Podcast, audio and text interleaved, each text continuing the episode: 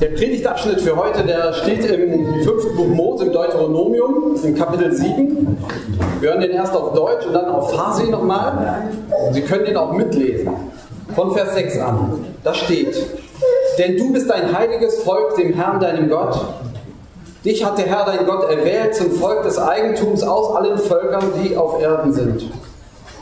Nicht hat euch der Herr angenommen und euch erwählt, weil ihr größer wäret als alle Völker, denn du bist das Kleinste unter allen Völkern, sondern weil er euch geliebt hat und damit er seinen Eid hielte, den er euren Vätern geschworen hat. Darum hat der Herr euch herausgeführt mit mächtiger Hand und hat dich erlöst von der Knechtschaft aus der Hand des Pharao, des Königs von Ägypten. So sollst du nun wissen, dass der Herr dein Gott allein Gott ist, der treue Gott, der den Bund und die Barmherzigkeit bis ins tausendste Glied hält denen, die ihn lieben und seine Gebote halten. Und vergilt ins Angesicht denen, die ihn hassen und bringt sie um. Und säumt nicht zu vergelten ins Angesicht denen, die ihn hassen. So halte nun die Gebote und Gesetze und Rechte, die ich dir heute gebiete, dass du danach tust und wenn ihr diese Rechte hört und sie haltet und danach tut, so wird der Herr, dein Gott, auch halten den Bund und die Barmherzigkeit, wie er deinen Vätern geschworen hat. Bei uns in der Familie kann es vorkommen, dass äh, jemand, ich nenne keine Namen, einen Stein findet und ihn Rudi nennt und liebevoll mit sich herumträgt. Ein, zwei, drei Tage oder auch noch länger. Für mich ist das nach wie vor ein Stein und es kann auch vorkommen, dass ich diesen Stein einfach wegwerfe. Aber wehe mir, dieser Stein ist plötzlich etwas sehr Wertvolles gewesen. Oh. So ähnlich, so geht es heute auch um einen Stein, nein, um ein Volk, das Gott erwählt aus Liebe. Ja, also ein Volk erwählt aus Liebe, das sind auch die drei Punkte, die werden, glaube ich, vom Interesse ähm, auch vom Alter her, ich glaube, der erste Punkt interessiert so oder betrifft mehr so die Leute in meinem Alter und darüber. Den zweiten Punkt vielleicht schon die etwas älteren Jugendlichen oder jungen Erwachsenen und der dritte Punkt vielleicht die Jugendlichen. Vielleicht. Vielleicht ist auch umgekehrt. Ist auch nicht ganz so wichtig, aber ich fange mal an mit dem Volk. Denn unser Abschnitt redet viel vom Volk. Es beginnt, du bist ein heiliges Volk dem Herrn, deinem Gott. Du bist ein heiliges Volk. Und nachher heißt es, erwählt zum Volk des Eigentums. Heilig ist etwas, sagt man, wenn etwas zu Gott gehört, dann ist es heilig. Ja? Das können wir auch im Alltag so gebrauchen. Diese Blume ist mir heilig, das heißt, sie hat für mich eine besondere Bedeutung. Stimmt nicht. Ja, so sagen wir das. Wenn Gott sagt, du bist ein heiliges Volk, dann heißt es, du gehörst zu mir. Hier ist was, was mit mir zu tun hat. Und Medna heißt das Volk des Eigentums. Da steht ein ganz merkwürdiges Wort übrigens in der Bibel.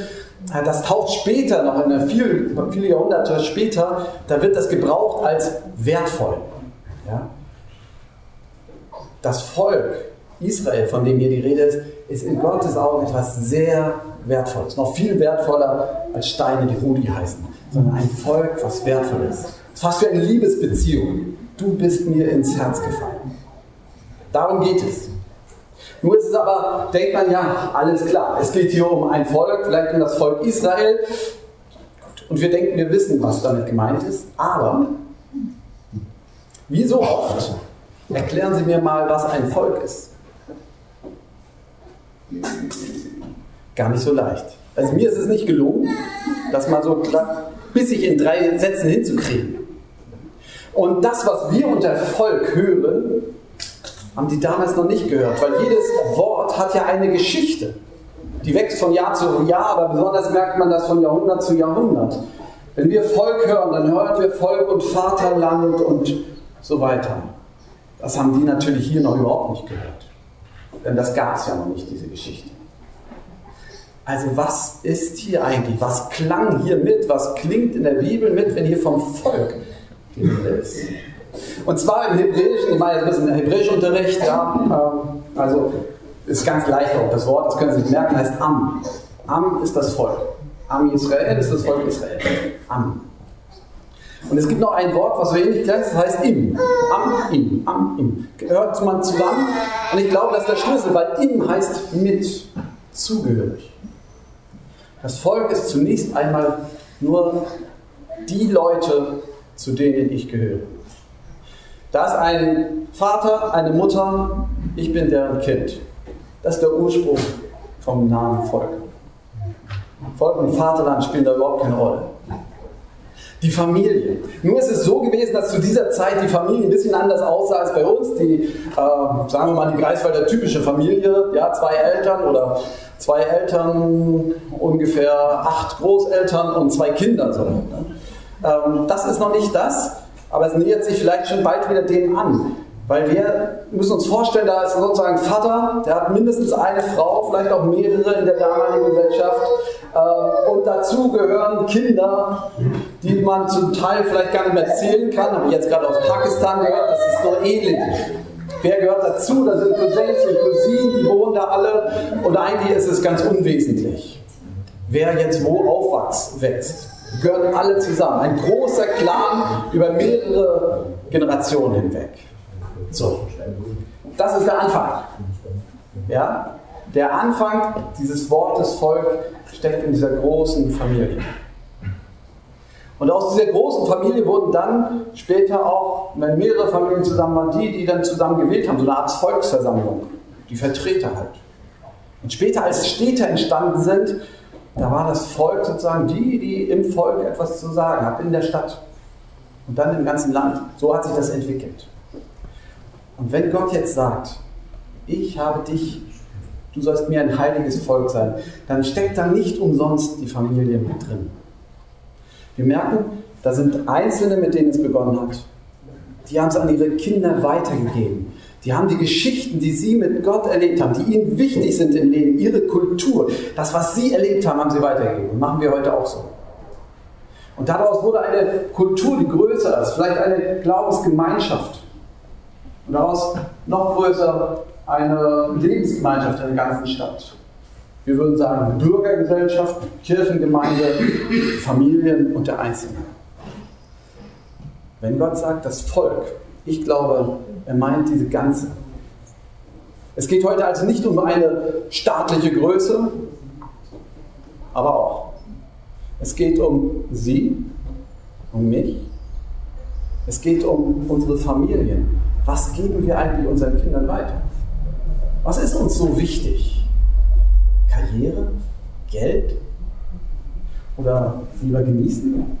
Oder genießen unter Gottes Güte? Was ist der Glaube, den wir weitergeben? Du musst dich selbst durchsetzen? Es gibt keinen Gott, du bist selbst Gott? Oder, oder was geben wir weiter? Ja? Gott sagt, das Volk, dieses habe ich mir zum Eigentum erwählt. Und wir als Kirchengemeinde machen im Grunde so eine Schnittstelle zwischen Bürgergemeinde und uns als Familie, was wir weitergeben. Was soll in Deutschland prägend sein? Auch das gehört dazu. Oder in Israel.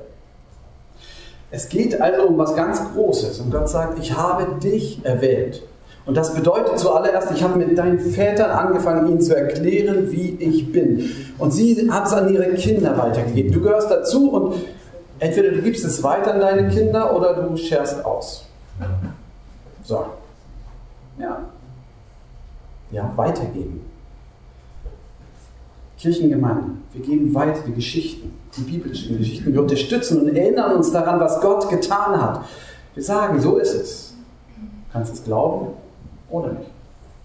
Aber wir wünschen uns natürlich, dass dieser Glaube auch bei dir im Leben wieder Wirkung hat. Denn Gott sagt, darum habe ich dich erwählt. Und damit bin ich beim zweiten Punkt. Also der erste ist sozusagen die Verantwortung. Wir haben eine Verantwortung für unsere Familien, für unsere Gemeinden, für diese Gesellschaft. Was geben wir weiter? Und Gott wünscht sich, ich habe dich doch erwählt, gib weiter, was mir wichtig ist.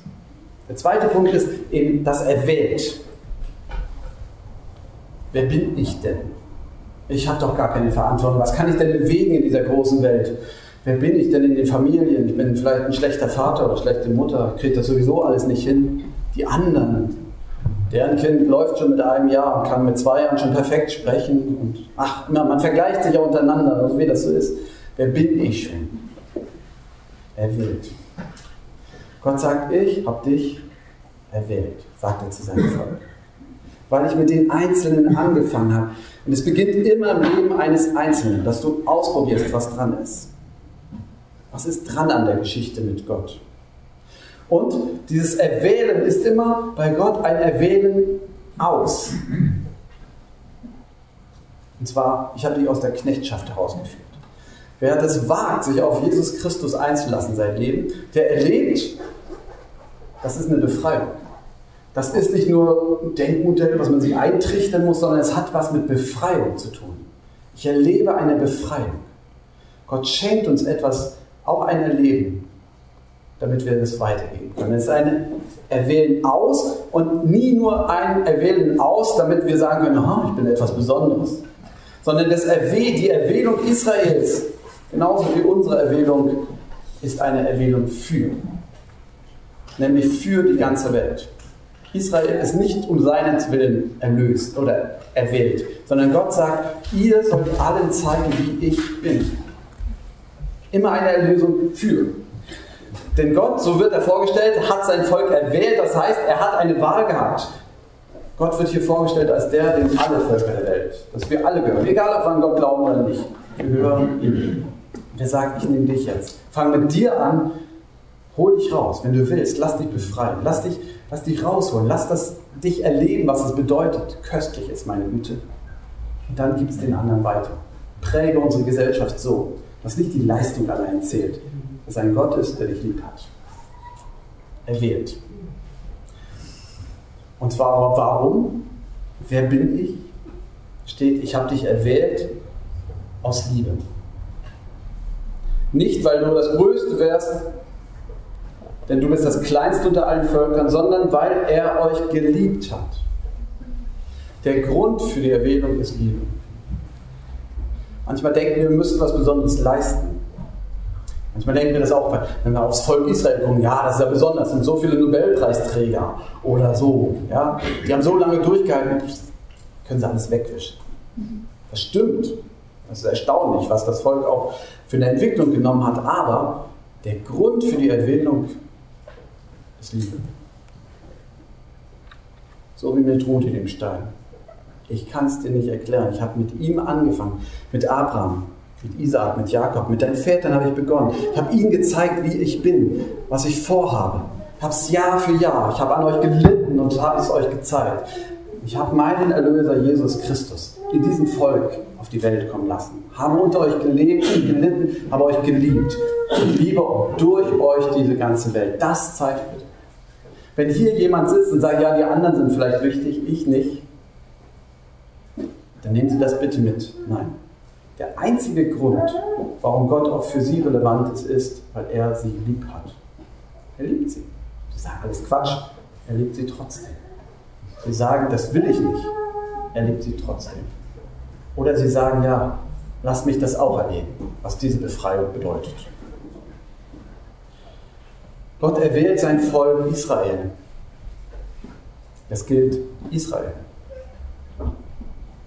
Und dann kommt Jesus und er sagt, das Johannesevangelium sagt, mein Heil kommt von den Juden. Er ist ein, ein Jude unter den anderen Juden. Jesus Christus. Und Jesus steht da und an einer Stelle sagt er, wer ist meine Familie? Wer gibt das weiter? Und dann sagt er nicht dieses Volk oder so, sondern er sagt ihr, die ihr auf meine Worte hört.